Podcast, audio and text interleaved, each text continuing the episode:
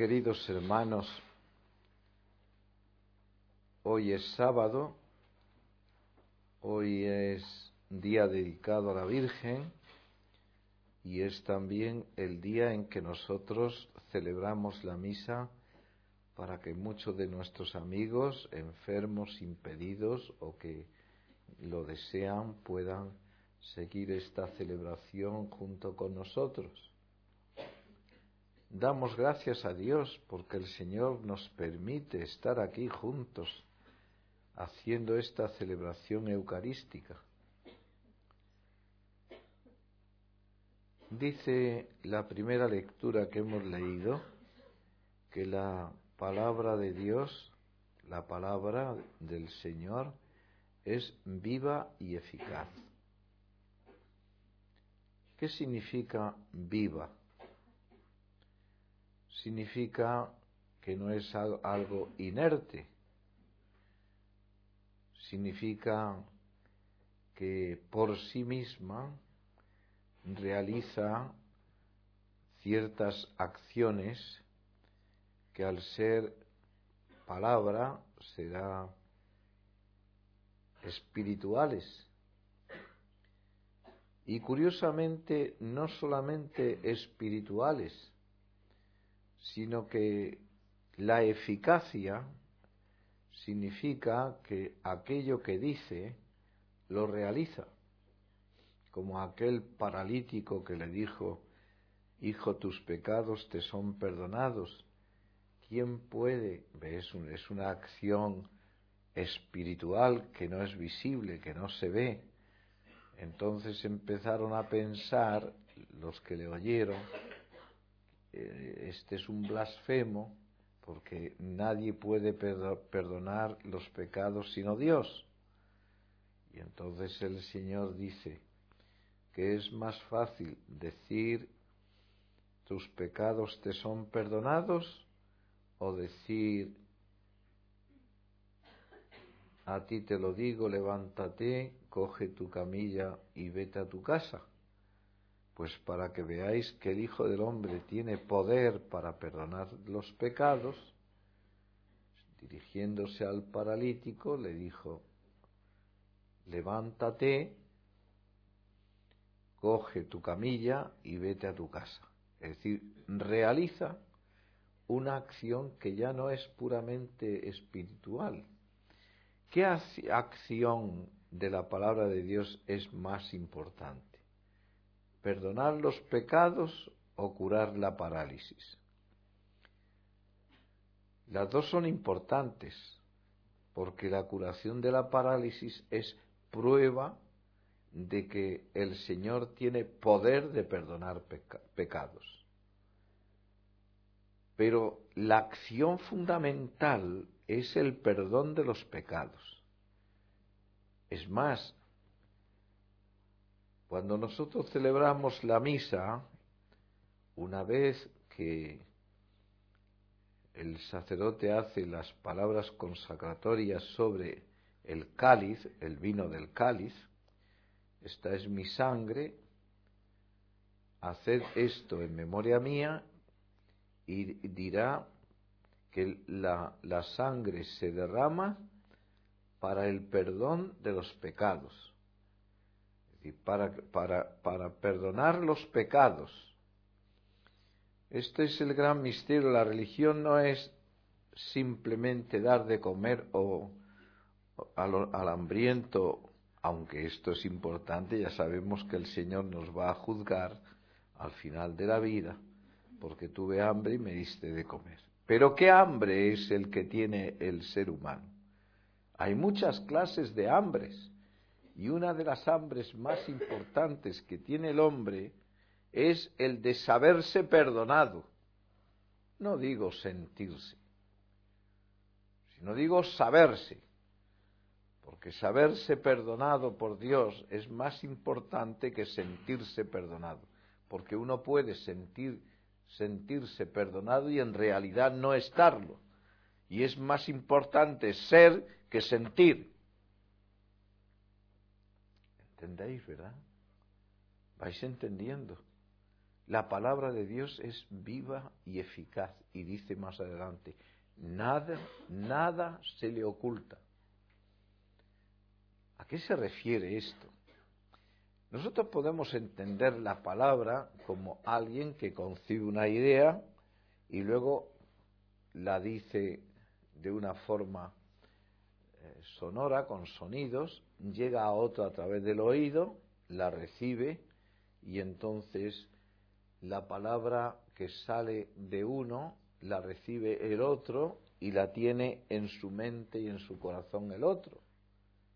Eso es una, una riqueza, podemos decir que esto es una forma de entender la palabra, pero es que la palabra a la que se refiere es el que es sumo sacerdote, es decir, Cristo, que es la palabra del Padre que nos la dice a los hombres.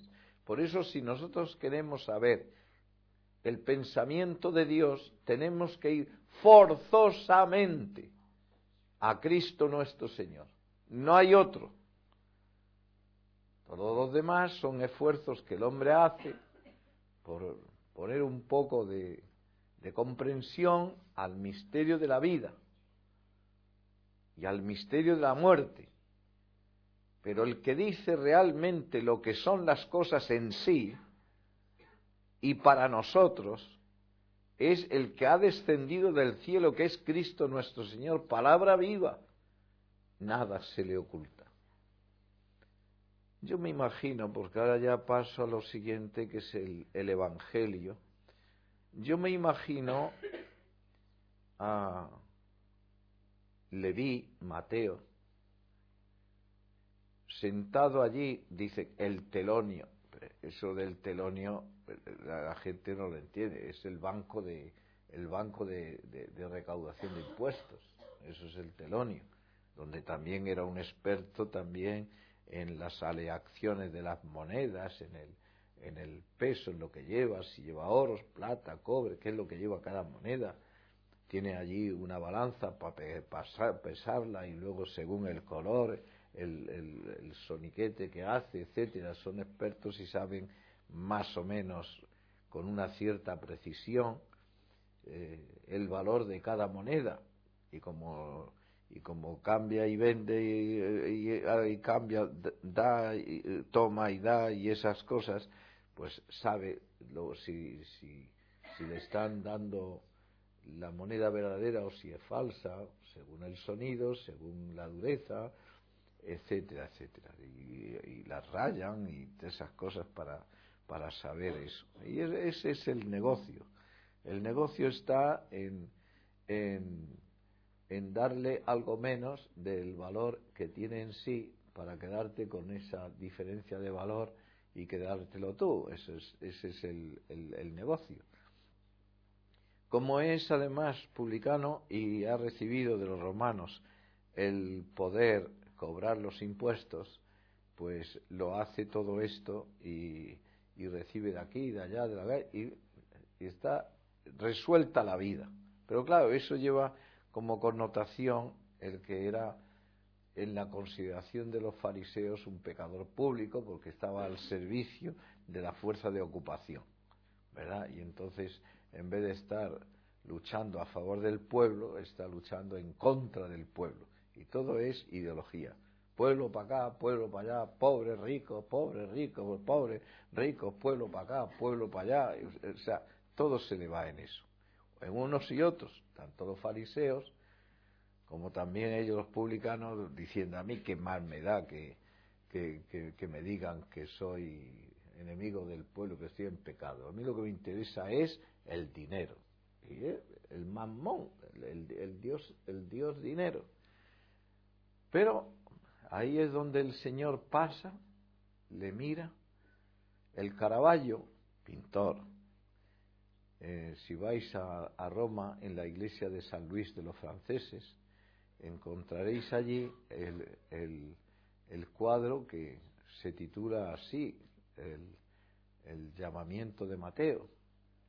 Está el Señor con, con el brazo extendido, Mateo eh, en medio de, de, la luz, porque Caravaggio tiene tantos contrastes de luz y de sombra. Es una maravilla ese cuadro, ¿eh? una maravilla. es sorprendente. Hay cuadros que son tremendos, que te, hablan al espíritu. Y entonces él con una, está eh, en la luz, Jesucristo en la luz, lo, otro de alrededor son, son sombras, sombras muy, muy fuertes para destacar la luz. ¿Dónde está? En Jesucristo, en ese, ese brazo que le extiende así también iluminado, que les, con el dedo que le está, que recuerda un poco en la capilla Sistina, el dedo de Dios creando al hombre, ¿eh? y le está diciendo, sígueme, y el otro está estupefacto. Yo imagino, la, Caravaggio ha hecho una, eh, un cuadro que es una verdadera, es un verdadero poema eh, en, pintura, un poema, pero que te adentra eh, en, en los sentimientos del corazón de este hombre, que oye la palabra de Jesús que le dice, sígueme. ¿Ves? Decíamos que la, la, palabra de Dios no se le oculta nada, que es viva y eficaz, más penetrante que una espada de doble filo. Se debió de sentir así, penetrado de, del Señor, que en el Apocalipsis viene manifestado como aquel que tiene ojos como de fuego, mirada como de fuego. Es el fuego del Espíritu Santo que penetra en el corazón del apóstol, el que será luego apóstol, evangelista, ¿verdad? Y, y, entra dentro de su corazón y lo ilumina, porque la palabra de Dios lo que hace al entrar en el alma es iluminar y dilucidar, poner luz sobre lo que soy yo ante la mirada de Dios. Pregunta tremenda que nos hacemos los hombres diciendo eso de quién soy, de dónde vengo, a dónde voy, cuál es el sentido de mi vida, por qué estoy aquí. Esas preguntas que nos, que, que nos están golpeteando constantemente el corazón, que muchas veces no se halla la respuesta, pues en Cristo sí que se halla la respuesta. Jesucristo le está señalando para decirle una sola palabra imperativa, sígueme. No le da opción porque Él es Dios y Él es el Señor. Y esa palabra entra dentro de su, de su corazón con tal fuerza que todo lo demás se relativiza. Es decir, pasa a un segundo plano. No ocupa ya ni nada el dinero, ni el poder, ni nada de esto. Y lo que hace es, al encontrar la razón de su existencia y la, la luz de su ser en su relación con Dios y con los hombres, entonces lo que hace es una gran fiesta. Una gran fiesta, un banquete y claro, como él, ¿a quién llama al, banquete? Pues sus amigos. ¿Quiénes son sus amigos? Pues otros publicanos y mujeres de, de mal vivir, porque esa era la vida que había llevado hasta entonces. Y la luz que ha penetrado en el corazón de Leví y Mateo, se convierte también en una luz para sus compañeros, que tienen la ocasión de ponerse a la mesa con Jesús y de oír de Jesús palabras de vida eterna. Y por eso dice el Señor, no he venido a llamar a los justos, más bien a los que se creen justos, sino a los pecadores. Y ahí nos descubre también la razón de la existencia de Cristo. Cristo está aquí en este mundo, existe en este mundo por voluntad del Padre, para salvar a los pecadores, al hombre pecador y también, por lo tanto, a cada uno de nosotros. Qué bonito es esto. Decirle al Señor, Señor, siéntate a la mesa con nosotros. Invítanos al festín, eh, al festín eterno. Este festín que consiste en comer tu carne y beber tu sangre, porque tus palabras nos descubren el misterio de lo que realizamos, porque tus palabras nos descubren a nosotros la realidad de lo que vivimos en estos momentos cuando estamos aquí. El que come mi carne y bebe mi sangre, dirá él, tiene vida eterna, y yo lo resucitaré en el último día. La palabra de Dios, palabra hablada y palabra sacramento en nuestra alma, nos transforma completamente, nos ilumina, nos da fuerza para poder vivir el día a día según su voluntad. ¡Qué maravilla! Señor, gracias por invitarnos a tu mesa. Gracias por decirnos palabras de vida eterna. Gracias, Señor, porque tú, que eres la palabra del Padre, vienes a mi corazón para iluminarme, robustecerme, darme fuerza y poder vivir en esta, en esta vida mirando al cielo, mirando el, lo que tú nos has prometido. Donde yo esté, allí también estará mi servidor. Y una última palabra es la actitud de Leví. La actitud de Leví no fue decirle espera que termine con este negocio que tengo entre medias y cuando ya termine el negocio te seguiré. No hace eso. Dice la palabra del Señor, que lo cuenta también el mismo San Mateo, su propia experiencia, que levantándose le siguió. Dejándolo todo, le siguió. Levantarse es ponerse en pie para ponerse, poner todas las cosas a la espalda y, y avanzar por el camino nuevo que le manifiesta el Señor. Esta es, queridísimos hermanos, en gran parte la experiencia nuestra y como cristianos tenemos que hacerlo cada día, dejar atrás lo, lo antiguo, lo mísero, nuestros egoísmos, nuestras veleidades, nuestras vanidades, nuestras impurezas, nuestras rabias, nuestros enojos, nuestras envidias, nuestras violencias, dejar todo eso atrás y vivir la novedad que nos trae la palabra de Dios. Sígueme, le dijo a Leví, también lo dice a nosotros, a veces imperativamente o a veces como una invitación, si quieres llegar a lo más que puedes llegar, ve, vende lo que tienes, distribúyelo entre los pobres, ven y sígueme y tendrás un tesoro en el cielo.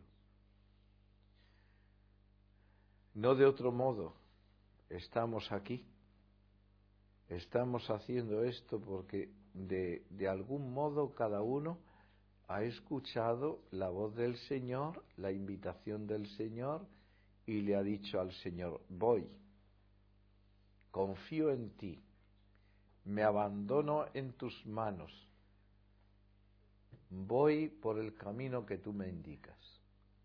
Y esto es lo que hace gozar al corazón de Jesús.